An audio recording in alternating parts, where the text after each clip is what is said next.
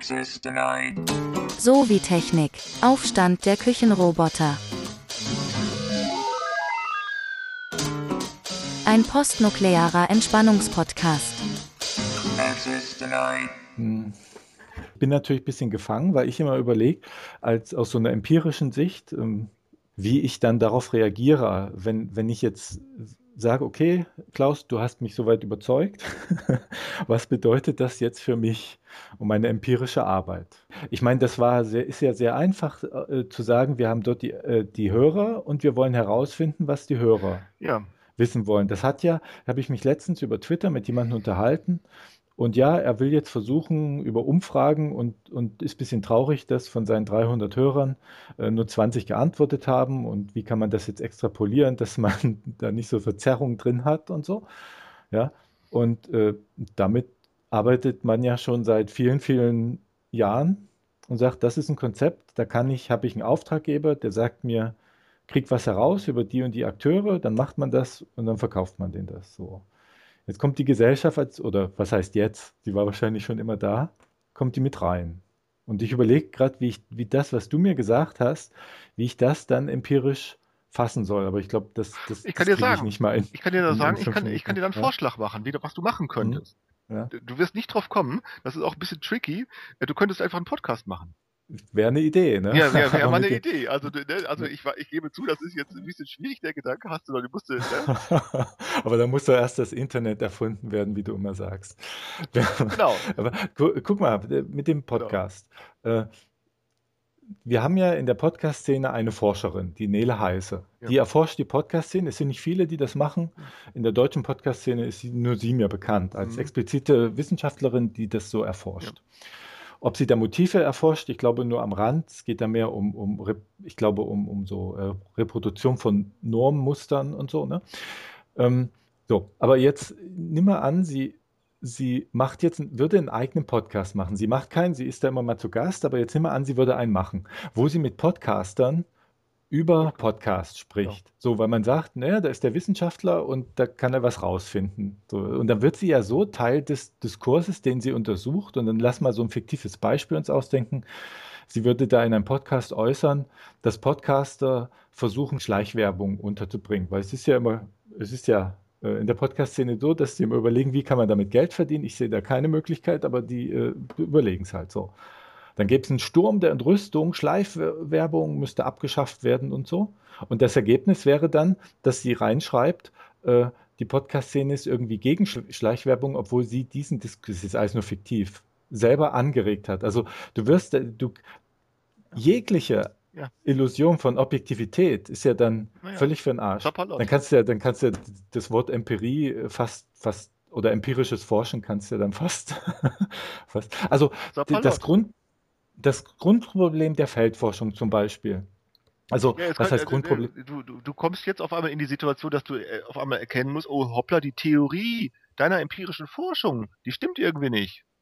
Ja, die, jede, ja klar, also jede empirische Theorie hat ja als, als Grundvoraussetzung Annahmen über Messtheorien. So, die werden als Axiome gesetzt. Die kannst du ja nicht selbst überprüfen, wieder empirisch. Das ist ja ein endloser Zirkel. Genau. So, ja. Ähm, trotzdem beginnt man dann irgendwo und die, zum Beispiel die teilnehmende Beobachtung, die so die Ethnologen gemacht haben, die war so lange problemlos, solange man als, als Grundannahme so, eine, so einen Strukturalismus hatte, wo man sagt, die Strukturen äh, sind da und die einzelnen sind nur Ausguss der Strukturen, die haben die so, dann könnte man, dann konnte man teilnehmen, weil man sagte, ich kann ja dort an den Strukturen ändere ich ja eh nicht viel, weil die werden nicht, äh, die werden ja nicht äh, erzeugt sozusagen, sondern das ist alles nur Aus, Ausguss der Strukturen. So, Strukturen bestehen unabhängig von den Handlungen und insofern zeigen sich die Strukturen auch, wenn ich eingreife. Deshalb kann ich da rein und eingreifen. Dann kann, so konstruktivistisches Paradigma, bei dem untersucht wird, wie Handelnde sich auf Wirklichkeit einigen durch Interaktionsprozesse. Mhm. Da ist das schon schwieriger.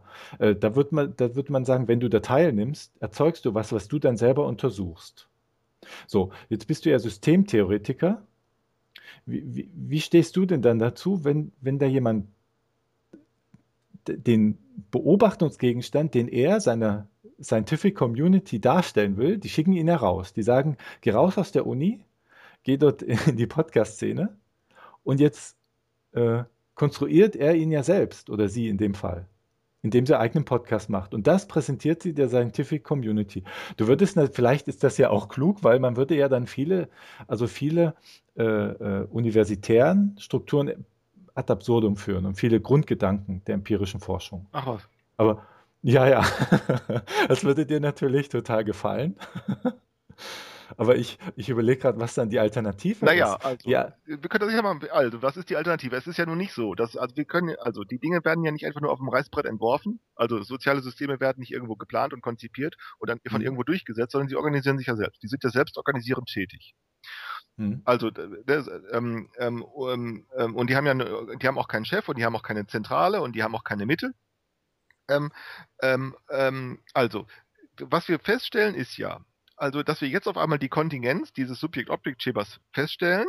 Die Kontingenz heißt ja, dass man, dass das so nicht hätte entstehen müssen. Und wenn es entstanden ist, heißt das, dass es unter bestimmten Bedingungen, also ich meine jetzt dieses Subjekt-Objekt-Schema, dass es unter bestimmten Bedingungen etwas empirisch machen kann. In unserem Fall würde ich sagen, was hat es empirisch gemacht? Viele andere Dinge natürlich. Es hat Radioaktivität sichtbar gemacht, äh, empirisch gemacht. Es hat, äh, äh, ge- ne, äh, ne? Äh, also es hat vieles Mhm. äh, äh, empirisch gemacht. Ähm, äh, DN DNA, Moleküle und was weiß ich, was wir da alles empirisch nennen möchten. Und es hat empirisch gemacht handelnde Subjekte, die sich handeln, beziehungsweise handelnde Subjekte, insofern sie sich ähm, äh, unter der Erwartung gegenseitig begegnen, dass sie sich auf die Verantwortlichkeit ihres Handelns ansprechbar machen wollen oder äh, ansprechbar machen lassen. So, das ist empirisch geworden. Unter diesen Bestimmungen kann das empirisch werden und äh, zugleich ähm, können andere Dinge als, ähm, als, als nicht empirisch werden ausgeschlossen. Die, die, also das kommt also überhaupt nicht in Frage. Zum Beispiel wurde ausgeschlossen, dass es so etwas wie Zauberei gibt, es wurde ausgeschlossen, dass es so etwas wie Geister gibt, ähm, ähm, äh, ne, solche Dinge. Also der Mhm. Aberglaube, das, das ist empirisch nicht relevant, äh, also wird das einfach ausgeschlossen. Ähm, ähm, ähm, und, und dann wird das auch, dann wird das auch nicht zum Gegenstand der Forschung, dann kann man, ne, und dann wird das irgendwie abgedrängt in, in irgendwelche obskuren Zirkel und so etwas. Ähm, das Interessante ist ja, wenn wir nun sagen, also dass dieses Subjekt-Objekt-Schema sich in seiner Kontingenz nun, endlich, en, nun endlich darstellt, das kommt ja auch nicht ganz überraschend, ähm, nun endlich darstellt, dann kann das ja nun sein, dass wir es mit einer Veränderung der Erfahrungsbedingungen zu tun haben. Und dann würde ich sagen, daraufhin, äh, die Veränderung der Erfahrungsbedingungen, die kannst du nicht einfach äh, feststellen, die kannst du nicht einfach definieren, sondern die kannst du nur über die in Erfahrung bringen, über Kommunikation, beziehungsweise über die Fortsetzung äh, von Kommunikation. Und dass du dann hingehen kannst und sagen kannst, ich brauche mir überhaupt keine Gedanken mehr zu machen um diese, diesen ganzen äh, äh, Empirie-Quatsch, ähm, ähm, ähm, weil damit, mit diesem, mit diesem ganzen Verfahren wird nur etwas Bestimmtes empirisch und etwas Bestimmtes nicht. Und wenn du jetzt sagen willst, wir haben es mit einer, wir haben es mit einem Arrangement äh, zu tun, dass also das Internet, also mit einem äh, mit einer mit einer äh, mit einem mit einem Einschaltungsarrangement, das immer eingeschaltet ist, auch dann, wenn du deinen Zugang ausschaltest, ähm,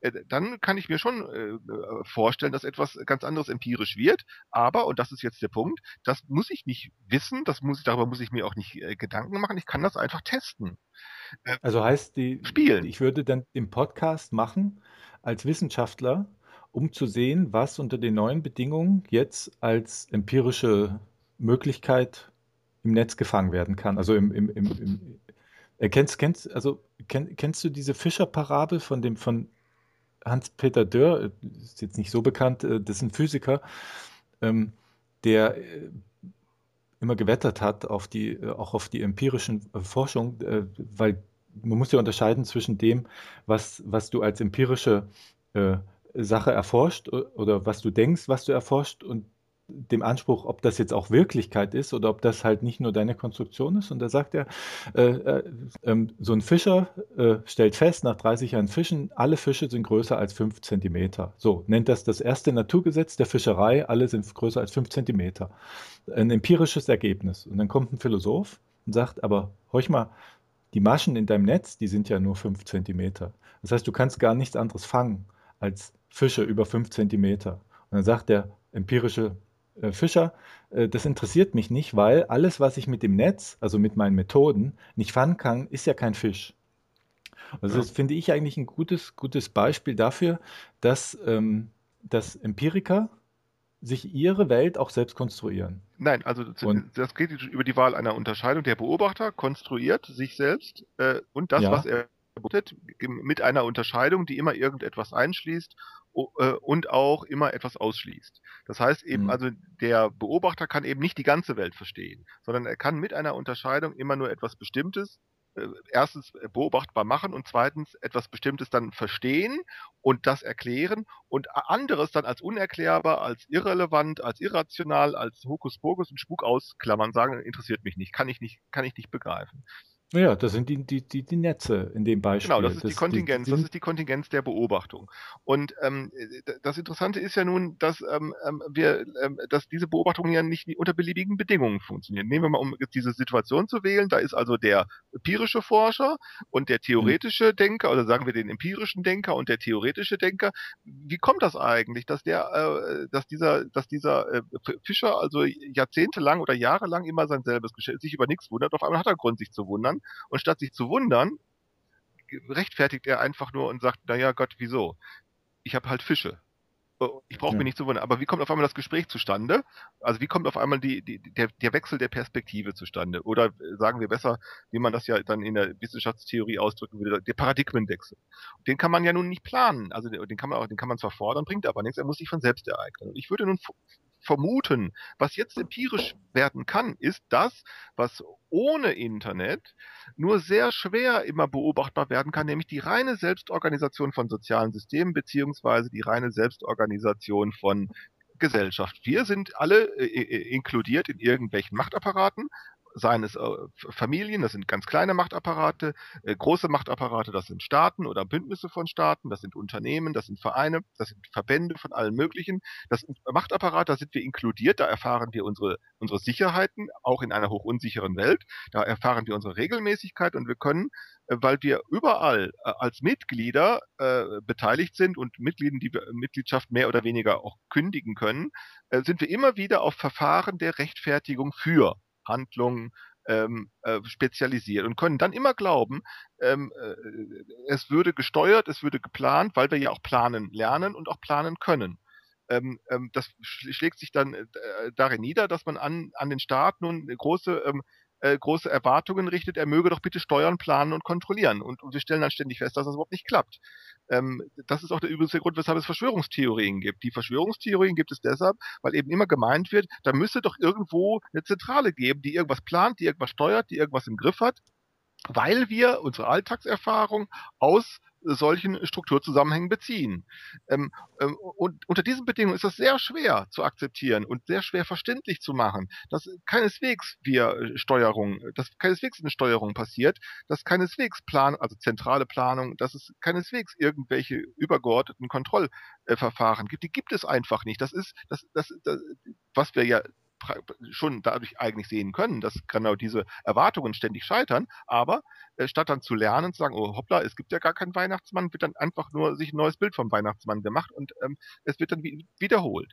Ähm, und wenn wir jetzt nun feststellen, dass, äh, dass, äh, dass das Internet nun äh, kommt, dann kann uns das Internet, äh, könnte uns dabei helfen, genau das, was ohne Internet nur sehr schwer zu argumentieren ist, leichter argumentierbar zu machen, zu sagen, es ist reine Selbstorganisation von Ordnung, ähm, ähm, äh, und wenn dann tatsächlich es möglich wird, dass das, was wir mit sehr viel Aufwand leisten, gegenwärtig noch immer, nämlich uns bemühen um Inklusion, was, was sehr aufwendig wird und sehr kostenintensiv ist und sehr viel, äh, äh, äh, sehr viel äh, Kapitalaufwand äh, erfordert, es kann, ich kann mir vorstellen, äh, dass sich das, dass das ge- geringer wird, dass also diese, dass diese, äh, dass die, dass der Aufwand, den jeder einzelne Mensch leisten muss, um sich ähm, an, an In um Inklusion zu bemühen, geringer wird, nämlich deshalb, weil diese Machtapparate sich äh, unter den unter den Selektionsdruck von der leichteren Beobachtbarkeit von Selbstorganisationen bekommen. Das ist das, was Dirk Becker da die Netzwerkdifferenzierung nennt. Ne? äh, Also der, der Becker stellt sich das so vor, dass also nicht mehr nur irgendwelche Machtapparate dann da sind und ihre eigene Zwecklosigkeit permanent durchsetzen, sondern dass die jetzt äh, äh, kommen, diese ganzen äh, Organisationssysteme, äh, und sich jetzt ähm, sehr viel opportunistischer verhalten müssen und vielleicht auch ähm, ähm, äh, vielleicht auch ihre eigene Selbstauflösung auch mit einverstanden erklären sein können, weil über Netzwerke das Ganze wieder aufgefangen wird, wir also über Netzwerke eine Inklusion er erleben. Die dann auch diese Organisationen selbst eingebunden sind. Also nicht nur Netzwerke von Personen oder von einzelnen Personen, sondern Netzwerke von Personen, Verbänden, von Organisationen und so etwas. Und dann können unter diesen Bedingungen ähm, äh, auch Organisationssysteme ihre Monstrosität von ihrer Monstrosität ablassen und dann sagen, okay, wir, wir, wir können uns auf Selbstauflösung einlassen also den Zweck des also nachdem man die Zwecke des eigenen Handelns erreicht hat, äh, einfach dann auch äh, die Organisation äh, abwickeln und sagen, wir brauchen sie nicht mehr, weil du an anderen Stellen wiederum neue Chancen sich eröffnen zur, zur Inklusion. Also und dann, wenn so etwas möglich wird, ne, dann würde ich sagen, kann dieser ganze Inklusionsüberhang, der gegenwärtig ja eklatant ist, das sind ja die ganzen Menschen in der dritten Welt, da ist ja ein enormer äh, äh Überhang, äh, der kann, könnte dann vielleicht abgearbeitet werden ne, weil eben diese ganzen Kapitalaufwand nicht mehr betrieben werden muss, um diese zwecklosen Machtapparate, ähm, äh, um diese ganzen äh, Machtapparate, diese Zwecklosigkeit dieser Machtapparate äh, weiter zu weiter zu unterhalten. Die, die Organisationen können dann eben, sobald sie ihre Zwecke erreicht haben, auch, auch, auch einfach verschwinden. Also etwas, was ja mhm. gegenwärtig nicht so einfach äh, äh, nicht so einfach möglich ist. Diese Organisationssysteme sperren sich ja mit allem, was sie können, gegen ihre Selbstauflösung weil sie mhm. nicht wissen, wie es dann weitergeht. Ne? Wir reden über Nachhaltigkeit, das über Nachhaltigkeit meint ja Vorsorge, äh, die kann aber niemand einfach machen, weil man dafür Voraussetzungen braucht und die sind nirgendwo gegeben, deshalb diese ganze Nachhaltigkeit nicht funktioniert. Ähm, aber was wäre nun, wenn wir tatsächlich sehr viel leichter die Selbstorganisation von Bewertung, die Selbstorganisation von, von Strukturen, die Selbstorganisation, die Selbstorganisation von, äh, von, von Gesellschaft, wenn wir die leichter beobachten könnten, dann könnten wir viel einfacher auch äh, Inklusionschancen nutzen. Die könnten sich vielleicht auch ergeben. Und dann kann ich mir schon vorstellen, dass da, dass solche Dinge empirisch äh, werden können.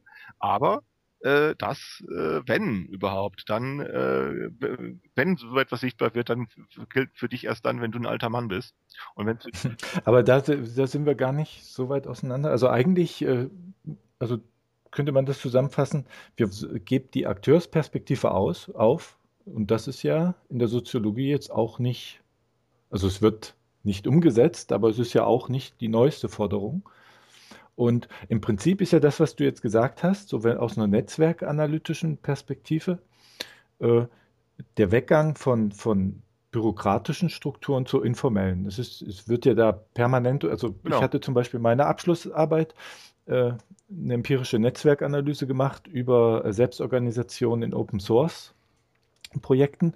Und das geht insofern empirisch, weil es ja, weil ja Kommunikationsartefakte entstehen, wenn irgendwer mit irgendwem äh, sich unterhält, was immer man da äh, definieren mag, muss man sich dann vorher ausdenken, dann äh, ist das abgespeichert im Netz und wenn man dann darauf Zugriff hat, kann man sowas wie, wie ein Netzwerk basteln und da wird dann immer schnell untersucht, oder das, so das Erste, was man sich anguckt bei Organisationen, wie groß ist der Grad der, der bürokratisch-formellen Organisation, also das, das Soll, und wie ist das Ist. Und da sieht man ja auch sehr häufig, dass Organisationen scheitern, wenn, wenn sie halt also es gibt ja die Möglichkeit, dass die selbst, äh, selbst, also dass die informellen Netzwerke, das heißt die Wirklichkeit, wie, wie wirklich sich die Netzwerke in einer Organisation gestalten und die formelle, dass die auseinanderdriften.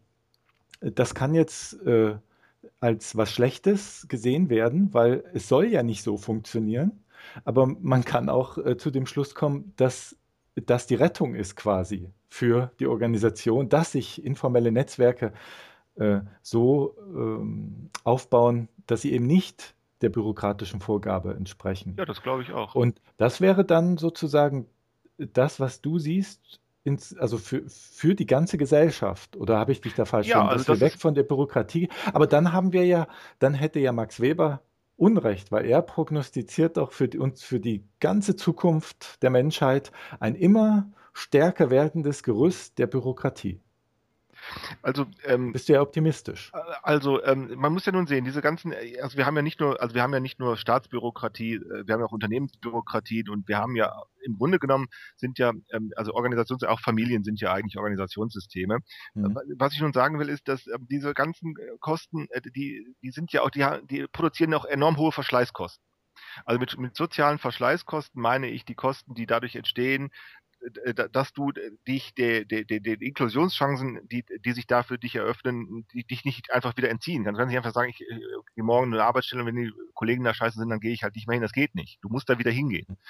Dadurch entstehen dann äh, diese ganzen, da, da, das geht ja bis hin zum Mobbing, das geht hin damit, das geht über die über die Schüler sind in der Schule überstresst, auf der Arbeitsplatz sind sie alle ähm, äh, überstresst, da gibt es dieses ganze Burnout und dieses ganze Mobbing und ähm, äh, diese ganzen diese ganzen Demütigungen, die man sich da gefallen lassen muss und diese also diese ganzen Verschleißkosten, die müssen ja mit erwirtschaftet werden äh, Leute werden krank, ähm, äh, übergewichtig und was auch immer da, äh, äh, was auch immer in Familien, die Ehestreitigkeiten, äh, die Ehescheidungen, die, die vielen Scheidungsweisen und all das. Ich meine, das meine ich so die ganzen, das sind so die ganzen Verschleißkosten durch diese, äh, durch diese kapitalintensiven Machtapparate. Diese Kosten müssen mit erwirtschaftet werden und ähm, das geht ja nicht beliebig. Also ich weiß jetzt nicht genau, wie hoch der, der Psychotherapiebedarf in der Gesellschaft ist, aber er steigt ständig, das kann man sagen. Aber man kann, äh, man kann das nicht weiter, man kann das nicht einfach weiter äh, äh, man kann nicht einfach immer mehr Psychotherapeuten anstellen. Das geht nicht. Also weil man ja das auch irgendwo erwirtschaften muss. Ähm, äh, und irgendwann ist dann also dann ein Punkt erreicht, wo es einfach nicht mehr geht. Äh, und dann äh, kann ich mir sehr wohl vorstellen, dass diese, dass die Netzwerk, dass, dass die, dass so etwas wie, wie, wie diese Art der Technik wie Twitter beispielsweise, ähm, äh, dass so echt eine Lösung sein kann. Und zwar deshalb, weil das ja eigentlich nur eine Liste ist. Twitter ist ja eigentlich nur eine Liste, wo sich jeder mit seiner Adresse einträgt. Äh, äh, jeder trägt sich auf gleiche Weise in diese Liste ein wie jede andere, also Adresse ist Adresse und du klickst dann äh, eigentlich nur andere Adressen an, mit denen, bei denen, von denen du dich beliefern lassen möchtest mit, mit, mit, mit Kurznachrichten. Das ist ja eigentlich der ganze Trick dabei. Ähm, und äh, jeder macht sich für jeden auf gleiche Weise ansprechbar. Und jetzt kann ich mir durchaus vorstellen, dass unter diesen Bedingungen, das ist am äh, gegenwärtig ist es noch schwer, aber ich kann mir vorstellen, dass es ähm, irgendwann immer leichter wird. Also die Selbstorganisation von Beschaffungsmaßnahmen aller Art beispielsweise. Mhm. Ähm, ich kann mir vorstellen, dass äh, die, eine, eine, große Flüchtlings, äh, die, die, Integration von Flüchtlingen durch diese Ab Abachapparate nicht mehr geleistet werden kann, weil die äh, nicht nur sehr viel Geld gebraucht haben, um entstehen zu können, sondern nochmal Geld brauchen, um die ganzen Verschleißkosten, die sie mitproduzieren, auch noch, ähm, äh, also auch noch, ähm, auch noch verursachen. Und dass wir dann sagen, kann man, kann man vielleicht über diese Art der, der, der Netzwerkbekanntschaft ähm, ähm, äh, diese äh, also äh, ähnlich gleiche oder ähnliche Leistungen erbringen, ob das nun Sprachunterricht ist, ob das Therapie ist oder ob das äh, Nachbarschaftshilfe ist. Denn wir haben ja auch auf dem Lande so, dass die Leute auch auf dem Land, die sich, die nur zwei, drei Häuser weiter voneinander entfernt sind, dass sie sich auch schon nicht mehr kennen. Das, diese urbanen mhm. Phänomene gibt's ja auch, auch auf den Dörfern. Also, und ich kann mir nun vorstellen, dass mit, mit dieser Art der, der, der Netzwerkkommunikation, wo die, wo sozusagen die Gründe für das Bekanntwerden miteinander gar nicht so eine Empir gar nicht so eine große Rolle spielen, ähm, weil man eben nicht weiß, warum das irgendjemand tut. Warum abonniert irgendjemand meine Nachrichten? Ich habe bei mir 3000 Leute, ich weiß nicht warum. Also wieso gibt es 3000 Leute, die meine Nachrichten abonnieren? Ne, ich kenne die doch alle gar nicht. Was wollen die von mir? Eben, ne, klar. Also die Gründe dafür sind relativ unbekannt und jetzt kann unter diesen ähm, äh, Bedingungen ähm, äh, kann ich mir vorstellen, dass die eine Selbstorganisation ähm, äh, sehr viel leichter passieren, also beobacht, die Beobachtung von Selbstorganisation leichter passieren kann. Ob das nun Mitfahrgelegenheiten sind, ob das äh, Sprachunterricht ist, ob das äh, Pipapo ist. Suche, biete, ne? Ähm, ich habe das hier einmal angefangen mit Büchern zu verschenken. Schwupp, es gibt auf einmal Leute, die habe ich nie gehört, die habe ich nie gekannt, die, die, die, melden sich bei mir und nehmen von mir Bücher an. Mhm. Äh, und das funktioniert übrigens auch. Also ich schicke denen einfach die Bücher äh, und es gibt Leute, die kenne ich nicht, die haben mir auch schon Bücher geschickt. Die, die kannte ich nicht. Und einfach so, weil sie sagen, hier kommen die 50, äh, die ein, einen Euro, ne, um, um, für das Porto ist egal. Ähm, und tatsächlich finde ich Leute, die kenne ich nicht, die schenken mir, die schenken mir ihre Bücher. und also ja, aber will ich zu dem einen Satz nochmal zurück. Du hast gesagt, die Gründe, äh, warum das alles geschieht, sind unbekannt. Und unter dieser Voraussetzung, dass man das mal so akzeptiert, kann man neue Wege gehen. Ähm, aber der Forscher, der wird doch trotzdem fragen, ja, was sind denn die Gründe? Der wird sie ja, ja weiterhin. Das ist doch genau der Punkt. Jetzt spitzt auf der Stelle. Der Forscher wird einfach sagen, okay, ich stelle andere Fragen. Der Forscher sagt nicht mehr, ich bin das, also ich, ich beschreibe mich selber. Wenn ich, wenn ich über mich selber mhm. Auskunft geben sollte, nicht mehr als derjenige, der, der, der, der durch, der, der seine Erkenntnisfähigkeit kontrollieren muss, der Wissen aus sich selber heraus produziert, der dann im Besitz dieses Wissens ist und dann aufgrund von Gründen Handlungen äh, betreibt, um dann Kommunikation zu erzeugen. Also ich kann mich selber, ich komme mir selber so nicht vor. Mhm. äh, die, die an den Universitäten, diese empirischen Forscher, die werden sich immer so vorkommen, so wie diese Philosophen, ne, die werden sich immer so vorkommen, die werden immer glauben, dass sie mit ihren Motiven äh, irgendwie Kommunikation bewirken. Und diese ganzen, diese ganzen irren Sachen, die dann daraus entstehen, die kriegen die dann immer nur moralisch ähm, und immer nur ähm, also äh, ähm, können, die können immer nur moralisch äh, darüber nachdenken. Die kriegen im Prinzip die Bedingungen der Möglichkeit des Zustandekommens von Wissen oder von Wissenschaft, das sind die nicht hin. Wenn ich das aber annehme, dass die Bedingungen der Möglichkeit von Wissenschaft jetzt eben nicht mehr darin äh, in erkenntnisfähigen, wissensfähigen und handlungsfähigen Menschen besteht, also als, als entscheidende Bedingung, dann komme ich zu der Einsicht, dass die Wissenschaft selbst die, die entscheidende Bedingung für Wissenschaft ist. Und das heißt dann, die sind mir eben nicht bekannt die entscheidende Bedingung. Ich kann zwar ganz viel und ganz leicht über Wissenschaft irgendwas sagen, aber gerade weil das äh, so leicht ist, weil man ganz viel dazu sagen kann, weil man ganz schnell irgendwas findet im Internet, weil man sogar das mit Zitaten ganz schnell nachweisen kann, alles Mögliche, komme ich dann eher auf die Idee, sagen, gerade weil das so einfach ist, weil das so schnell ist, ist es trivial geworden und damit nicht mehr relevant und nicht mehr so interessant. Schwieriger ist was anderes, nämlich jetzt sich auf den Standpunkt zu stellen, zu sagen, Wissenschaft ist mir nicht bekannt. Und ich kann nicht einfach hingehen und sagen, ich schalte den Apparat ein, ich führe eine Recherche durch und dann bin ich besser informiert, sondern ich stelle genau das Gegenteil fest, wenn ich den Apparat einschalte, wenn ich äh, versuche mich zu informieren, am Ende weiß ich dann zwar immer irgendwas, aber im Verhältnis zu dem, was ich sonst noch wissen könnte, oder was man dann noch wissen müsste, bin ich immer ganz schlecht informiert. Ich habe eigentlich, wir sind eigentlich immer schlechter informiert. Du kannst deine Informationssituation nicht einfach verbessern. Und das Interessante ist, wir könnten unser Verhalten lernen, unser Verhalten umzustellen, indem ich sage, ich muss es auch nicht mehr wissen.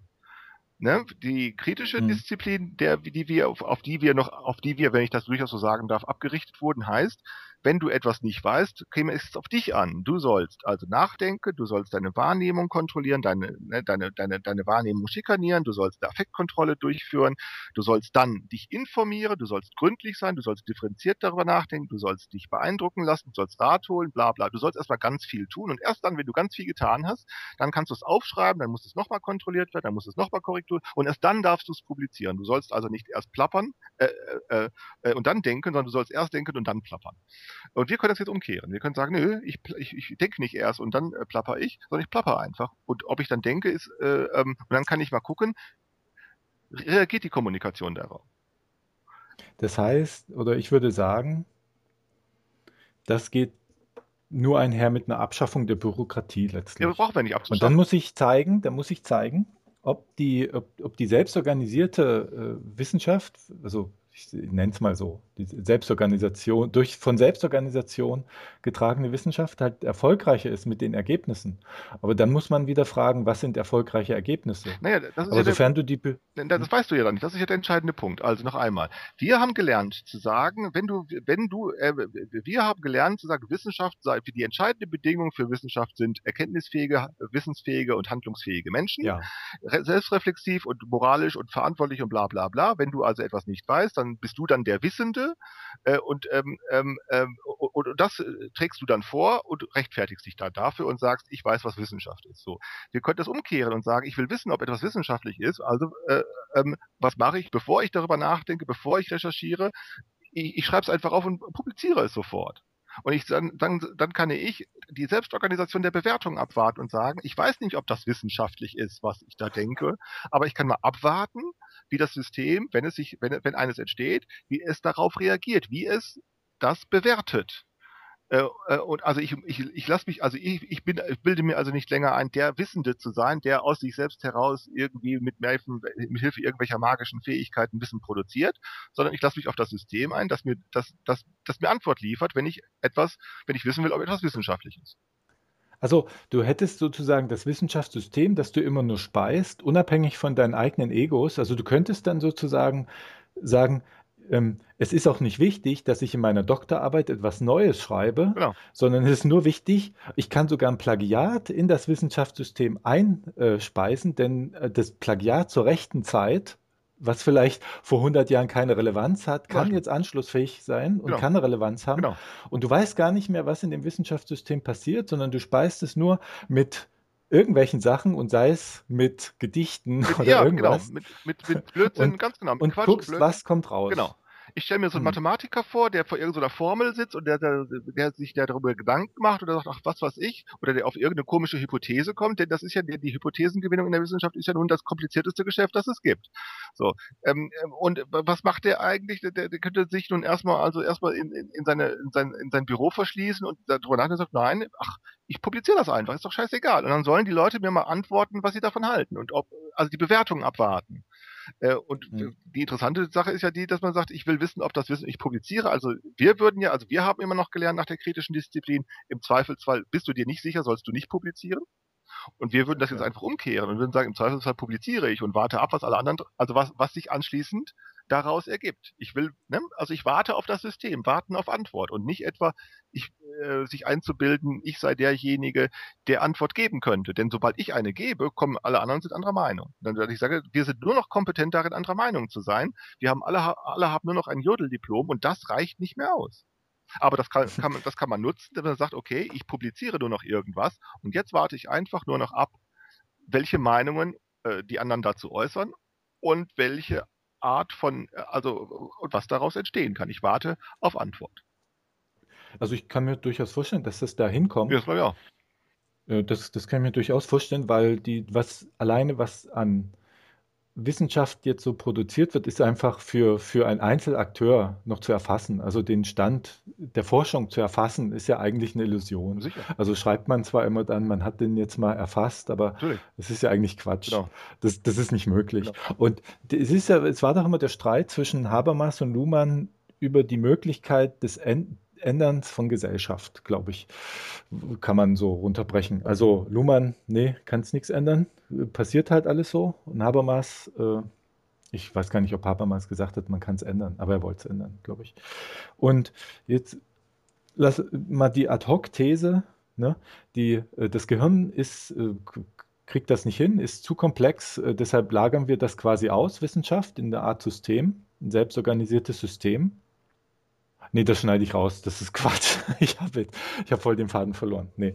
Ähm, ist mit dieser Netzwerkanalyse gefällt, äh, mit, den, mit dem äh, System, mit dem ausgelagerten Wissenschaftssystem gefällt mir deshalb gut, weil das ja durchaus keine Blackbox wäre, sondern man könnte es empirisch zumindest beobachten über äh, Netzwerksachen. Also du kannst ja zum Beispiel Zitation, also es wird ja schon gemacht, dass Netzwerke, äh, Zitationsnetzwerke erhoben werden wo man schaut, welche, welches Argument wird von wem zitiert und dann sieht man, äh, wie äh, Informationen diffundieren in, in, in so bestimmten Communities und äh, das könnte ich mir durchaus vorstellen, dass, dass man das so auslagert in so ein System und, und dann versucht, das auch ein bisschen nachzuvollziehen.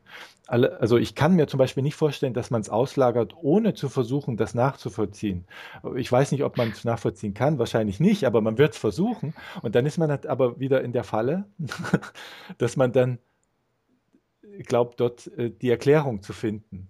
Und, aber man hat es ja dann eigentlich ausgelagert, weil man halt aufgegeben hat, die Erklärung zu finden, wie das funktioniert. Naja, also aber wird trotzdem versuchen zu äh, schauen, wie es funktioniert. Denn bei Netzwerkanalysen versucht man ja, Organisationen zu mathematisieren, ja, um dann Kennzahlen zu entwickeln, die, äh, die dann äh, eine Planung möglich Ja, machen, ja. was eventuell eine Selbsttäuschung ist. Es sind halt äh, Kennzahlen und dann passiert irgendwas und am Ende schreibt man es den Kennzahlen zu, aber es hätte ja auch passieren können, ohne dass man über die Kennzahlen berichtet, Ja. dem Vorstand oder so. Ja. Was aber sehr witzig ist, ist, dass wir ja eigentlich Bürokratie eingeführt haben als Menschheit, um von, ja, um, um so von der wilden Selbstorganisation wegzukommen. Also wir haben uns ja eine gewisse, einen gewissen Mehrwert versprochen. naja, Wenn, sicher. und, und dann erkennen wir äh, jetzt, äh, dass Selbstorganisation vielleicht doch was wäre und jetzt schaffen wir sie wieder ab und kommen wieder zu so einem Naturzustand So zurück, es ja weil ich wollte, Also so ist es ja nun nicht. Es ist ja nicht so, es ist, deine Gesellschaft beru- beruht auf Selbstorganisation. Sie kann durch nichts anderes zustande kommen. Äh, das war Hm. auch schon im 18. Jahrhundert so. Der Punkt, entscheidende Punkt ist ein anderes. Dass, dass das empirisch, das empirisch zu machen, das empirisch zu erklären, zu zeigen und verständlich zu machen und plausibel zu halten, das ist nicht so einfach, weil nämlich etwas Gegenteiliges, weil etwas Gegenteiliges sich mit Macht erst, erst angekündigt und dann äh, unter großen Schwierigkeiten angekündigt und, und sich dann machtvoll durchgesetzt hat, nämlich äh, zu glauben, ähm, das sei ein Menschenwerk. Ne, das, denn so hat das ja noch nie angefangen. Bei die, die Idee ist ja, dass äh, bei, bei, bei Descartes und auch bei Galilei war das selbstverständlich so, dass, dass Gott die Welt geschaffen hat, äh, aber sie hatten eben schon angefangen, wir, wir, wir müssen uns sozusagen den, den Ratlosigkeiten der Theologen nicht mehr ausliefern, sondern wir können selber, wir, wir können selber etwas dafür tun. Wir können nämlich äh, unsere Wahrnehmung schikanieren und unsere äh, Bewusstsein, also wir können unsere, ähm, wir können also unser Bewusstsein trainieren, wir können Kritik üben, wir können Wissenschaft betreiben. Und damit sind wir diesen ganzen Zufälligkeiten eben, als, also so war ja die Idee, äh, nicht mehr durch Wissenschaft eben nicht mehr so ausgesetzt. Und das war ja am Anfang riskant, so etwas überhaupt in Erwägung zu ziehen, wenn man ja nun äh, berechtigterweise sagen muss, dass man in Menschenvermögen wenig Vertrauen haben kann. Es ist leicht zu täuschen, leicht zu erschrecken verstecken, äh, leicht zu korrumpieren, äh, hat schnell Angst und alles Mögliche, ne, und ist auch noch ne, schnell im Irrtum und, und lässt, lässt sich auch nicht so schnell von seinen Irrtümern bei, lässt sich auch nicht so schnell über seine Irrtümer äh, informieren. Wie kann man dann daran Vertrauen gewinnen? Das hat ja lange, lange, lange gedauert. Aber als es dann war, ist es, also äh, bis zum Punkt der Industrialisierung, da ist das Ganze dann praktisch explodiert. Und dann, und, und, und, und nun äh, haben sich auf dem Wege, haben sich die Erfahrungsbedingungen verändert. Warum? Weil für uns ist anders als für ähm, die Menschen der Renaissance. Äh, ähm, für uns ist äh, Gott überhaupt keine relevante Wirklichkeit mehr. Wir, wir glauben nicht, äh, wir sind keine Untertanen mehr. Wir sind wir sind, wir haben keine Tradition, wir haben keine Autoritäten, denen wir Gehorsam schulden. Ähm, wir wissen nicht, was Leibeigenschaft ist. Wir wissen nicht, was, wie, wie, wie es dazu kommt, dass man Menschen für Hexerei verbrennt oder so etwas. Ähm, ähm, ähm, ne? Also wir, die Erfahrungsbedingungen haben sich geändert. Und unter der Veränderung dieser Erfahrungsbedingungen wird jetzt etwas problematisch, das nicht gemäß dieser Subjekt-Objekt-Schema meinte, worauf man verzichten könnte, nämlich das Problem der Metaphysik. Da konnte man ja immer sagen, ach, irgendwann, also das Problem der Metaphysik konnte man spätestens auch in der Wissenschaft im 19., also spätestens im, äh, schon im 18., aber allerspätestens mit Darwin, konnte man jetzt ähm, die Annahme wirklich komplett fallen lassen, äh, dass es einen Schöpfer geben muss, weil man jetzt eine Erklärung dafür hatte, äh, äh, wie, wie die Natur zustande kommt. Sie organisiert sich selbst. Sie, ne, sie macht sich selbst. Dazu brauche ich jetzt äh, Gott nicht mehr als Hypothese. Damit konnte man glauben, ähm, also auf sozusagen auf die dritte Instanz, äh, also ne, also auf das dritte, auf die auf die auf die auf die auf die ähm, die Beobachtung eines eines einer dritten Instanz, auf die Relevanz einer dritten Instanz käme es nicht mehr an. Äh, und unter diesen Bedingungen wurde auch noch so etwas wie soziale Realität als objektive Realität in Erfahrung gebracht. Äh, erbrach, erbracht hat das eben nur, dass wir äh, reflexionsfähig werden, also re selbstreflexiv werden und hand, äh, hand, also rechtfertigungsfähig werden für unsere Handlungen. Aber jetzt kriegen wir auf den Tisch, was in den letzten 200, 300 Jahren sozusagen erfolgreich ausgeklammert wurde, weil was durch dieses Beobachtungsschema äh, ausgeschlossen wurde, nämlich dass es sehr wohl eine dritte Instanz gibt. Die gibt es nämlich sehr wohl, ähm, aber wir können jetzt natürlich nicht auf den Rückweg gehen und sagen, okay, dann fangen wir mal wieder mit dem lieben Gott an. Das geht noch nicht. Und dann müssen wir nach, äh, dann fragen wir eben danach, womit haben wir es denn jetzt zu tun? Und dann brauchen wir eine andere Lösung oder eine, einen Ersatz für das alte Metaphysikproblem. Das hat sich nicht erledigt. Und Luhmann hat eben einen Vorschlag gemacht, äh, äh, der, den ich für den besten halte, der in der, der in der Soziologie äh, äh, im, im 20. Jahrhundert gemacht worden ist. Er hat nämlich gesagt, wir, wir, wir ersetzen das alte Metaphysikproblem äh, durch eine Theorie, durch, durch, die, durch, die, durch eine Theorie äh, sozialer Systeme beziehungsweise durch die Gleichzeitigkeit aller sinnverstehenden Operationen. Also in der Gleichzeitigkeit aller sinnverstehenden Operationen oder sinnprozessierenden, sinnverarbeitenden Operationen, da ist sozusagen das alte Metaphys Metaphysikproblem enthalten. Aber wenn du jetzt so mit Luhmanns Vorschlag so in die Gesellschaft rausgehen würdest und das so sagen würdest, Leute, das ist eine gute Idee, lasst uns mal so Wissenschaft zum Beispiel jetzt produzieren. Ähm, Wissenschaft wird unterfüttert aus einer normativen Legitimation und dann äh, weiß doch keiner, ob das, was, die, was dort an Wissenschaft produziert wird, an Wissen herauskommt von so einer Blackbox, das Wissenschaftssystem, dem wir dann einfach mal alles übergeben, ob das unserem Anspruch, den wir heute haben von Wirklichkeit, von Wahrheit und so weiter, ob das müssen wir alles mit aufgeben, weil die Wissenschaft äh, ist ja durch eine Überprüfung äh, erdacht, also so wie sie heute funktioniert, äh, Gemäß in diesem bürokratischen so. System. Wie? Gemäß ihrer Selbstbeschreibung. Ja, äh, ja, ja. Ich spreche jetzt davon, wie man das offiziell verwirklichen könnte. So ein, so, ein, so, ein, so ein Wissenschaftssystem, dem man dann sein Wissen übergibt, äh, das, glaube ich, oder würdest du wahrscheinlich nicht widersprechen, entzieht sich bürokratischen ja. äh, Und du brauchst auch äh, keine. Ich Konstruktions kann dir auch genau sagen, was du tun kannst. Antwort: Nichts. Du kannst nichts, du, du brauchst überhaupt nichts zu tun. Du brauchst nur auf Antwort warten. Ja. Das ist ganz genau der Punkt.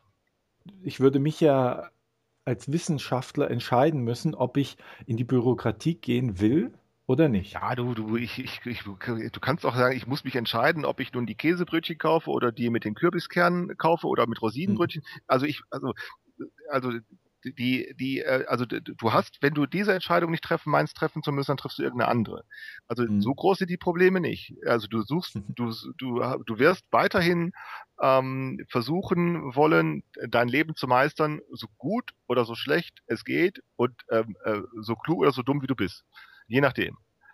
Aber dann wissen wir doch noch gar nicht, oder nee, dann wissen wir jetzt im Moment ja gar nicht, ob wissenschaftlich, ob Wissenschaft nicht schon so funktioniert. Ja, sicher. Wir haben also ja- das ist ja ganz genau der Punkt, dass jetzt die Entscheidung, wenn Wissenschaft selbst die entscheidende Bedingung, wenn Ja. wir sagen, dass die Wissenschaft nicht etwa erkenntnisfähige, äh, äh, wissensfähige und handlungsfähige Menschen, sondern Wissenschaft selbst ist die entscheidende Bedingung für Wissenschaft, dann komme ich zu der Überlegung, dass ich jetzt nicht genau weiß, was Wissenschaft ist. Verstehst du? Hm. Nicht, dass ich darüber nichts weiß, sondern ich komme nur dazu, dass ich sage, ich weiß es nicht so genau. Und ich würde nun sagen, dass ich das nicht weiß, ist kein Rechtfertigungsproblem. Ich muss mich also nicht dafür entschuldigen und schon gar nicht muss ich, ähm, äh, schon gar nicht muss ich mich äh, auf die Hinterbeine stellen und sagen, ich muss dieses Nichtwissen verteidigen. Also ich muss dafür sorgen, dass ich Hm. unwissend bleibe, sondern ich kann andersherum hingehen und sagen, ich weiß das eigentlich gar nicht und kann jetzt mich darüber wundern.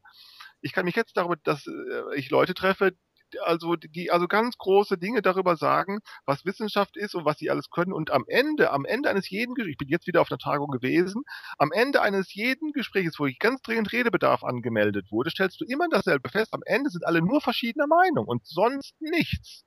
Also am Ende, ge- das Ende eines jeden wissenschaftlichen Gesprächs ist so ist vollständig vorhersehbar.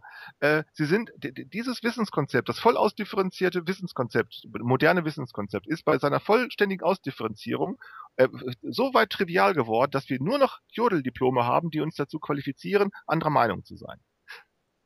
Wir als die späten Hm. Erben dieser, dieser Struktur einer Wissensproduktion. Wir sind, haben, wir sind sozusagen, wir sind total klug, wir sind total kompetent, ähm, wir, ne, äh, du, du, du, du, du bist total reflexionsfähig, du bist total edel in deinen Absichten und deinen Gefühlen, alles super, aber alle anderen auch. Und jetzt auf ein, ja nun, es ist doch so, alle anderen auch. Und jetzt kommen wir nur noch, jetzt sind wir praktisch nur noch verschiedener Meinung. Äh, und, und dann sch- schütteln wir, vorhin haben wir noch ganz dringend Redebedarf angemeldet, dann reden wir und dann ist es, dann stellen wir fest, äh, dass jeder hinter anderer Meinung ist und dann gehen wir wieder nach Hause, als wäre nichts gewesen. Das heißt, wir, dadurch, dass wir sozusagen nur noch, äh, nur noch ein Recht auf andere Meinung in Anspruch nehmen können, dadurch, dass wir meinen, mit dem Jodeldiplom sei es getan, ähm, äh, landen wir jetzt praktisch äh, in, ja, in der Urteilslosigkeit. Wir landen mehr oder weniger in der Dummheit. Und die kann man ganz bequem, das ist ja genau das, das Thema hatten wir heute schon mal, diese Wohlstandsgesellschaft ermöglicht dir nun ganz bequem, sich darauf einzulassen, sagen, ja, tu nichts, ist schon okay, du bist edel, du bist klug, du bist gut, du bist verantwortlich, ja, ja, super, alles klar, setz dich hin und so. Ja, und ich würde sagen, nö, also ich bin damit nicht einverstanden und dann würde ich sagen, nö, also ich kann, äh, und das heißt dann für mich zum Beispiel, dass ich darüber nachdenke, wie kann ich mein, mein, mein Handeln ändern? Und wie Mhm. kann ich mich selber wahrnehmen und so etwas? Und das ist schon schwer. Also, dass wir völlig in unserer Selbst, möglicherweise in unserer Selbstbeschreibung gefangen sind und die Wirklichkeit ganz anders verläuft, äh, das zeigt sich ja, ähm, weil wir über Netzwerke geredet haben. Da gibt es ja auch Untersuchungen, die das halt empirisch quasi nahelegen, wie eben dieses Zitationsprinzip. Also das Matthäus-Prinzip, wer hat, dem wird gegeben, dass du, wenn du mal eine gewisse Zitationshäufigkeit erreicht hast in der Wissenschaft, zitiert wirst aufgrund dessen, dass du häufig zitiert Genau. wirst und nicht aufgrund des Inhalts. Und das sind Netzwerkeffekte, die du auch in physikalischen Netzwerken, wo gar keine Menschen drin sind, äh, beobachten kannst, dass wenn ein Netzwerk eine bestimmte Dichte erreicht, dass dann sich von selber eine Struktur bildet. Und der erste Punkt, dass sich eine Struktur bildet, ist dieses Matthäus-Prinzip, dass nämlich die, die viel Struktur haben, zu, äh, diese Knoten dann, äh, aus denen viele Linien, zu denen viele Linien führen, also diese Mhm. Atome oder was immer du bloß, dass die gegenüber den anderen zusätzliche, äh, also exponentiell mehr neue Verbindungen aufbauen, äh, wie andere. Ja. Und dass du immer dann in jedem Netzwerk dazu kommst, in jedem, wo Struktur entsteht, das kann man dann berechnen, da gibt es so Umkipppunkte, wo das äh, dann passiert, dass in jedem, wo Struktur entsteht, gibt es halt viele, die wenig Verbindung haben und wenige, die viele Verbindung haben. So, und wenn man dann sagt, okay, da haben wir ja äh, äh physikalische Prinzipien hier in dem System, die überhaupt nichts mit unseren mit unserem äh, äh, philosophischen Ethos zu tun haben, ja, sondern der Wissenschaftler wird aufgrund auf, aufgrund von ganz normalen Netzwerk, Emergenz-Netzwerkeffekten, rein zufällig, wie du am Anfang gesagt hast, mehr oder weniger zufällig, Ausnahmen gibt es wahrscheinlich immer, wird der äh, gehypt. Also äh, das erschüttert. Naja, das, das kommt aber ja nun, aber das kommt nur daher, weil du sozusagen in einem Lernprozess äh, ich fand äh, damals toll, das war vor ein paar Jahren mal gewesen, da gab es irgendeine so Studentin, das fand ich ganz interessant, die hatte irgend so ein komisches Gedicht aufgesagt. Die hatte, äh, ich glaube, die hatte selbst geschrieben, bei irgendeiner Veranstaltung, ich weiß gar nicht mehr, wo es war, war das nicht sogar in Bielefeld? Ich weiß gar nicht. Bielefeld hat oft das, diesen, diesen äh, Poetry Slam oder so. Genau, das, ich glaube, die hatte, ja, die, ich weiß auch gar nicht mehr, wie die junge Frau hieß, die hatte irgendein, bei irgendeinem Poetry Slam hat die ein Gedicht aufgesagt äh, und das wurde äh, äh, bei YouTube gesendet und nichts passierte, ich glaube erst sechs Wochen später oder so. Also erst es verging Zeit und auf einmal wurde dieses äh, wurde nur dieses Stück ähm, also gehalten. Also auf einmal, weiß ich nicht, hatte die eine Million Aufrufe oder irgend sowas. Ganz typischer Fall der Selbstorganisation von Bewertung. Äh, und wenn man sich dann dieses Gedicht anhörte, fragt man sich wirklich ja, was eigentlich was naja, es war, es war nichts Besonderes. Es war, es war einfach nichts Besonderes. Es passierte nur. Ne, das ist ja, funktioniert ja wie jeder Shitstorm auch. Ein Shitstorm ist ja nichts anderes als eine einzige Bewert eine Selbstorganisation von Bewertung ähm, halt hier äh, geringschätzende Bewertung, aber das ist ja egal. Ne? Mhm. Und da passierte genau das. Da war diese junge Frau, ich habe den Namen völlig vergessen, die war auf einmal für, weiß ich nicht, für zwei, drei Wochen war die berühmt weil sie, was aus welchen Gründen auch immer, ein, ein Gedicht, über das man natürlich verschiedener Meinung sein kann, was auch immer das bedeuten mag. Aber es ist passiert, oder vielleicht war es eine Woche oder zwei, ich weiß es nicht mehr. Und dann zack, niemand, ich, es war so, dass ich auch nicht mehr weiß, wie sie noch heißt. Also ich, ich werde es vielleicht noch mal raus. Aber da sind wir ja bei dem Podcast wieder, wo du schreibst in deinem Blogartikel, dass es völlig irrelevant ist. Also, dass sie, keiner würde den Podcast vermissen, wenn er nicht gesendet hätte, so wie Ja. dieses Gedicht auch keiner vermissen würde. Und man würde doch denken in unserer ja, ökonomisierten Gesellschaft, dass es gibt äh, eine Knappheit und äh, die erzeugt quasi, äh, äh, also das Bedürfnis der aus Knappheit geboren erzeugt das Ja, Angebot. Und hier siehst du bei sowas äh, völlig irrelevant, äh, wird auf einmal gehypt, dass, wo, wo man als Ökonom sagen müsste, okay, da wird ein Bedürfnis gestillt, aber wenn das nicht gewesen wäre, äh, wäre auch okay, wäre Ja. überhaupt kein, kein Bedürfnisverlust, äh, äh, Genau. also äh, kein, kein, kein, kein Genau. Bedürfnisbefriedigungsverlust da gewesen. Genau. Ne? Das ist ja das, was du dem Podcast unterstellst, sag ich mal, also Ja, also das, attestierst. das, das zeigt, dass diese, dass diese Zurückführung von Kommunikation auf etwas anderes als Kommunikation ähm, äh, dumm wird, weil du nämlich dann nicht fragst, was willst du jetzt eigentlich noch erkennen? Ja, also ne, das sind ja diese ganzen Versuche, die linearen Erklärungszusammenhänge herzustellen, heißt ja Kommunikation auf etwas anderes zurückführen, das nicht Kommunikation ist, nämlich ein Bedürfnis, sei keine Kommunikation. Und genau das fängt jetzt an, einfach dumm zu werden, weil man an jeder Stelle sich fragen kann, was wollen Sie denn jetzt noch erklären? Denn dann ist es eigentlich alles egal. Denn wenn dieses Gedicht, sagen wir, äh, es nicht gewesen wäre, ja, dann wäre es etwas anderes, äh, genauso Nichtsagendes gewesen. Äh, Und dann ist es, weißt du, dann, dann kommen wir dazu, dass jedes Bedürfnis jederzeit befriedigt wird. Und wenn das so, so wäre, ja, dann, ja, aber dann ist jetzt wirklich genug, da, dann ist jetzt wirklich alles äh, darüber gesagt. Und der Punkt ist eben, äh, es ist eben nicht alles gesagt. Und das hängt nur damit zusammen, dass eben tatsächlich dieser lineare Erklärungszusammenhänge, dass die überhaupt nicht dazu geeignet sind, ähm, ähm, äh, äh, Kommunikation zu erklären. Die sind nur dazu Also das ist dann der Punkt, wo, wo, wo wahrscheinlich die, ja, das Verständnisproblem vieler, äh, die mit sich mit Systemtheorie äh, auseinandersetzen, eben gegeben ist, dass äh, Kommunikation zurückzuführen auf Sachen, die nicht Kommunikation sind. In dem Ja. Dieser Versuch, Der, da reibt man sich dann wahrscheinlich. ja, der ist dumm. immer. Der, der, aber das versucht ja Empirie, also du versuchst natürlich herauszufinden, Ja, Warum warum, machen- machen Sie es warum denn? sagen warum das warum konnte das gelingen? Warum, diese, warum machen Sie es denn, Ja. diese Empirie? Weil Sie eben immer sagen, wir können dann das, was dann empirisch wird, das können wir jederzeit rechtfertigen, weil Sie über den selbstreferenziellen Zusammenhang, dem gehen Sie einfach immer aus dem Wege, was ja nicht heißt, dass dieser selbstreferenzielle Zusammenhang nicht da ist, der ist selbstverständlich da, das bemerken die empirischen Forscher ja auch immer, sie wissen sehr genau, dass der Beobachter immer in den Gegenstand seiner Beobachtung verwickelt ist, das wissen, das steht in jedem Lehrbuch der, der empirischen Sozialforschung steht das drin und in jedem steht auch drin, äh, dass man dann Kontrollverfahren finden muss, wie man so tun kann, als habe man damit nichts zu tun. Und das heißt, wie man dem Problem aus dem Wege geht. Und jetzt gilt langsam, äh, aber sicher, du, kannst, kriegst dem, du kommst dem Problem nicht mehr aus dem Wege. Du kannst, du kannst es dir einfach machen, du kannst einfach an die Decke gucken und irgendwie die Fliegen zählen, äh, dann gehst du dem Problem aus dem Wege. Äh, oder du kannst empirische Sozialforschung betreiben, dann gehst du dem Problem aus dem Wege. Oder wenn du eben nicht aus dem Wege gehen willst, dann hast du jetzt ein Kommunikationsproblem. Dann weißt du nämlich nicht, was du sagen sollst. Also dann hast du, äh, beziehungsweise dann hast du ein Kommunikabilitätsproblem. Dann weißt du jetzt nicht so einfach, wie man jetzt darüber sprechen kann. Das ist nicht so einfach. Mhm. Wenn du mal drüber nachdenken willst, versuch mal drüber nachzudenken, wie sich der, der Erfahrungszusammenhang und damit auch der, der soziale Voraussetzungszusammenhang des Gelingens von Gesellschaft, wie der sich ändern kann. Der ändert sich nämlich. Die, die, äh, die Gesellschaft produziert im, im Vollzug, äh, im Vollzug ihrer Strukturen, produziert sie ähm, ähm, äh, verändert sie nicht nur ihre Umwelt, sondern sie verändert immer auch sich selbst. Und damit verändert sie den Voraussetzungszusammenhang, unter denen soziale Realität als empirische Realität in Erscheinung tritt. Und wir haben immer noch geglaubt, wir wollten immer noch glauben, soziale Realität tritt für uns als objektive Realität in Erscheinung. Und das ist ein Irrtum.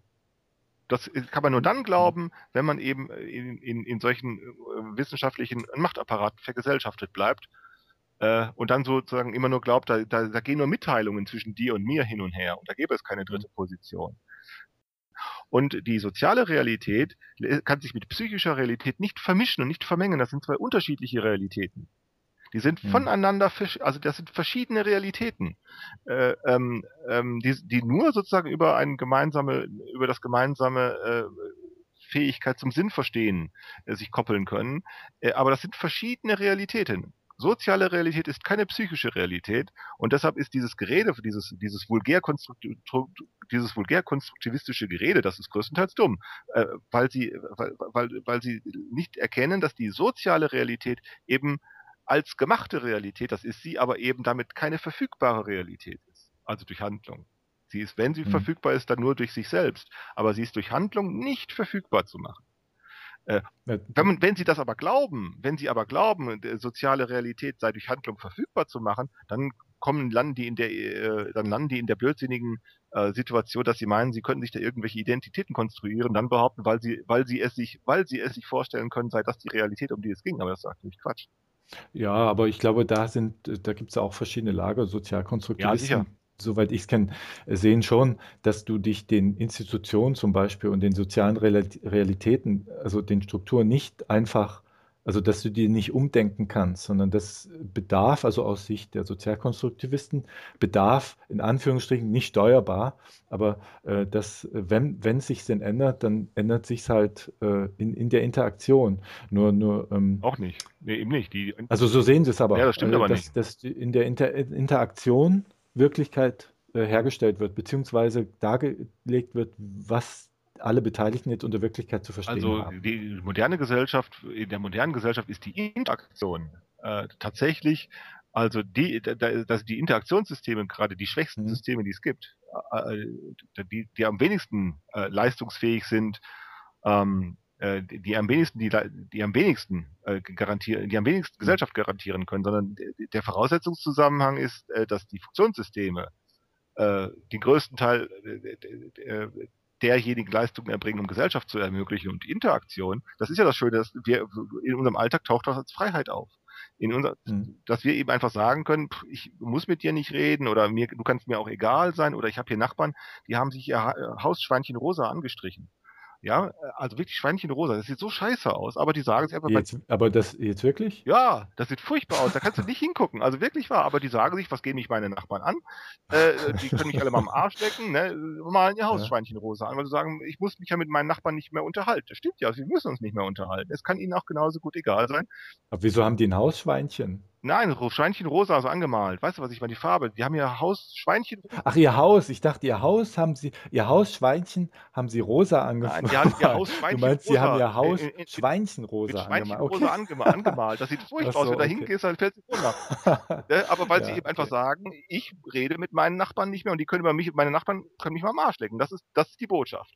Ne? Mhm. Ähm, äh, Aber genau. da werden sie eigentlich doch von Funktionssystemen, nämlich von politischen, gestört, die da sagen, kommunale, es gibt sowas wie, ein, wie einen regionalen Kulturbestandschutz oder so, so dass man das erst anmelden muss oft. Äh, du darfst ja nicht einfach dein Haus so gestalten, wie du möchtest, wenn Kannst es nicht in alles die regeln. Das ist ja Landschaft genau der Punkt, weshalb sie es machen, weil sie nämlich sagen, es kann mir nämlich, du kannst das nicht juristisch regeln. Du kannst nicht auch noch hinlegen und sagen, die Farben festlegen, in welchen die Leute ihre neu gebauten Häuser streichen sollen. Also, äh, also der Regelungsbedarf ist, lässt sich nicht beliebig machen. Eben aus diesem Grunde machen sie es, weil sie nämlich sagen, hä, wir können jetzt nämlich hier mal etwas tun, wogegen niemand etwas machen kann. Es muss allen Leuten egal sein. Äh, Und wenn du dann da Wahnsinn. drauf guckst, fällst du in Ohnmacht. Da kannst du gar nicht hergehen. Aber das, das war, sowas wollte ich nur sagen zum Thema Interaktion garantiert lange nicht mehr Gesellschaft. Ähm, ähm, weil wir nämlich sehr viele Möglichkeiten haben, Int Interaktionen zu vermeiden und ihnen aus dem Wege zu gehen oder, oder nur solche Gespräche zu suchen, äh, immer mit denselben Leuten oder so. Also, wir machen ja auch viele, in irgendwelche Sekten gehen oder irgendwelche, sich in irgendwelchen da, ne, irgendwelchen äh, seltsamen Clubs da zu treffen oder so, weil sie sagen, ich rede immer noch mit denselben Leuten über dasselbe. Nur bei diesen Schweinchen rosa könnte ich mir vorstellen, dass so äh, Interaktionisten äh, sagen würden, ja, das ist eine, das ist ein deviantes Verhalten. Ähm, oder nicht Interaktionisten, sondern bestimmte Schulen gibt es, so, die dann sagen würden, das sind, und alleine durch die Handlung, dass du das rosa streichst, ähm, unterstreichst du sozusagen nochmal, wie es halt normal sein sollte. Also du, du zeigst dadurch die Grenze auf, wo die gesellschaftliche Norm, das wäre so Dürkheim, wo die Gesellschaft, wo die Grenzen der gesellschaftlichen Norm sind, weil dann alle sagen, "di- so geht's nicht. Und so hättest du ja durch die Handlung quasi äh, etwas getan, was dann schon Norm herstellt, allerdings wieder über die Zuschreibung der anderen. Naja. Ich werde demnächst mal ein paar Auf Fotos der davon machen, dann schicke ich dir die mal, die Fotos. Ja, wir werden das hier besprechen. Das kann ich nicht ganz so schnell, äh, da muss ich länger drüber Wir haben ja jetzt nachdenken. Internet, also wenn wir erstmal Internet haben, dann haben wir sowieso kein Problem mehr. Ja. Aber ich war, sofort- so zum Abschluss könnten wir noch mal auf einen Punkt zurückkommen, den du hattest geschrieben, ja, die Professionalitätsmagie des Radios steht ganz konträr zu der nicht vorhandenen Professionalitätsmagie des Podcasts. Und dadurch, dass Podcast aber auch eine, ein, ein gewisses Publikum erfahren und eine gewisse Beliebtheit, äh, zeigt sich eigentlich, dass die Professionalitätsmagie irrelevant ist. Dass es auch so gehen würde. Also wenn, habe ich das richtig verstanden? Also wenn Radio jetzt zum Beispiel, also die geben sich ja alle Mühe, besonders äh, kompatibel zu sein mit dem Massenpublikum. Und wenn sie das nicht machen würden und alle würden auf einmal schlecht sein, würde es trotzdem gehen. Also die Leute würden es trotzdem laufen, äh, hören. Oder habe ich das falsch, Nee, falsch das Interessante ist, warum tun sie es denn überhaupt? Also äh, nicht warum tun sie es, sondern wie kann es sein, so, wie kann es sein, äh, dass es trotzdem geschieht? Also das ist ja genau der Punkt. Also äh, das, das hatte ich, darüber hatten wir ja schon ganz am Anfang gesprochen. Ähm, ich vermute, dass es einfach damit zusammenhängt, dass wir sozusagen das Kuriosum einfach nur beobachten. Also die, die, die, die, die, die, es macht sich das Kuriosum bemerkbar. Ähm, äh, und dann ist es eben einfach nur, also das Kuriosum, dass also die Leute sich, äh, also ne, wie der Stefan Seidel, nicht wahr? Hör nicht aufs Mhm. Publikum und ist doch egal, ob der Ton gut ist und ist doch egal. Also ne, nimm kein, also diese Rücksichtslosigkeit. Dass diese Rücksichtslosigkeit selbst als Kuriosum auffällt, das so würde ich mir erklären, äh, den Erfolg von Thilo Jung erklären. Ne? Einfach dieses Kuriose, dass sozusagen die, die eingespielten äh, Regelmechanismen zwischen Journalist und Politiker ne, die, die, die, die, die Mhm. unterläuft er einfach. Die unterläuft der äh, Thilo einfach durch, durch sozusagen eine ungenierte, äh, durch eine ungenierte, beinahe völlig ungenierte Rücksichtslosigkeit, die uns eine sportliche Rücksichtslosigkeit, keine unsportliche, denn die Sportlichkeit dieser Rücksichtslosigkeit von Thilo besteht ja darin, dass er selber auch äh, die Rücksichtslosigkeit der anderen zu fürchten, äh, also zu gewärtigen hat. Und das geschieht ja auch, dass ja auch Shitstorms über ihn hereinbrechen. Also es ist ja schon eine sportliche Rücksichtslosigkeit. Äh, Ja. äh, Aber es sind beide, sowohl der Thilo Jung als auch der Stefan Seidel, sind ja insofern Außenseiter. Man könnte jetzt fast sagen, dass die abweichendes Verhalten Ja. äh, äh, durchführen oder, oder umsetzen mit ihr. Also wenn wir jetzt mal aufs Verhalten gucken würden, abweichendes Verhalten und dann, wenn wir dann sagen, okay, abweichendes Verhalten hat die Funktion, normativ klar zu machen, wo die Grenzen sind dann ist das ja nichts, äh, wenn das stimmt, also ist jetzt nur eine These, dann wäre sowohl äh, Thilo Jungs als auch Stefan Seidels äh, Ding, wäre da nichts, also wären dann keine Innovationen in dem Sinne, dass die Masse dann dem nachstrebt, sondern es zeigt nur auf, wo ist die Normalität und wo ist sie nicht. Genau. Und die, Genau. und die, das, was nicht normal ist, äh, hat einen gewissen Aufmerksamkeitswert. Äh, Die Leute äh, gucken aber nur so lange drauf, wie es nicht normal ist. Genau. Und dann würde man sagen, der Erfolg von Thilo Jung hängt ja auch ganz stark damit zusammen, dass eine gewisse Normalität herrscht, die er damit aber auch herstellt, weil er eben zeigt, wo die Grenzen Genau, dieser so, Normalität ich, so sind. ungefähr würde ich das auch sehen. Also so kann man das, genau, also das ist das Innovative, ist eigentlich nur sozusagen die Grenze zu markieren, zu sagen, ähm, so geht das hier nicht weiter. Ne? Genau, so geht das Hm. nicht weiter. So. Und dann, dann würde man bei dem Podcast eventuell sagen, Podcasts sind so schlechtes Radio, Ja, genau. dass, dass die die Grenze markieren dessen, was, was als Massenmedium noch irgendwie Im Grunde, als Normalität Ja, hergestellt ungefähr. werden also ähm, kann. das werden die aber nicht hören wollen. Die, die, ja nun, also da wird- ist ja keine Geringschätzung über die Menschen gesagt. Das ist, äh, Nein, also, nein. Es geht ja nicht um die Geringschätzung, sondern es geht ja darum, wie wird das irritabel oder wie wird das, Hm. also wie, wo kommt das Faszinosum zustande? Und das Faszinosum, würde ich sagen, ist dann auf einen Beobachter zu, zu rechnen.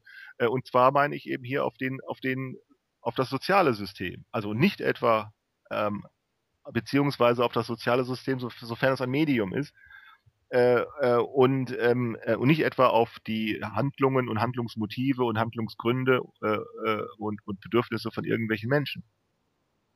weil sie mir das äh, nicht erklärt. kein Bedürfnis gestillt, sondern es wird maximal klar gemacht, äh, wo, wo quasi die, die Grenzverläufe wären äh, Ungefähr. von, von der Gesellschaft. Ja, ne? Ja, interessant. Also ich muss, ich muss, also ich bin jetzt breit. Äh, war sehr anstrengend und ich muss auch sagen, wer sich deinen Artikel, wir verlinken das ja alles unten, aber wer sich den durchlesen will, der muss äh, Zeit und Nerven mitbringen, weil das ist tatsächlich ein, irgendwo hat doch eine deiner Kommentare gesagt, das wäre ein Wasserfall von Informationen und sie käme, oder er käme über die zwei Kapitel nicht hinaus, das müsst ihr erstmal verdauen. Lernen heißt ja auch immer in die Irre gehen und Lernen heißt ja auch gegen die Wand rennen und Lernen heißt scheitern und Lernen heißt verwor verwirren, verworren sein. Das gehört, das ist Lernen. Lernen ist nicht sich dahinsetzen und irgendetwas auswendig lernen, sondern Lernen heißt sozusagen sich, ja, äh, äh, sich äh, de- dem Problem des Lebens nicht aus dem Wege zu gehen. Das heißt Lernen.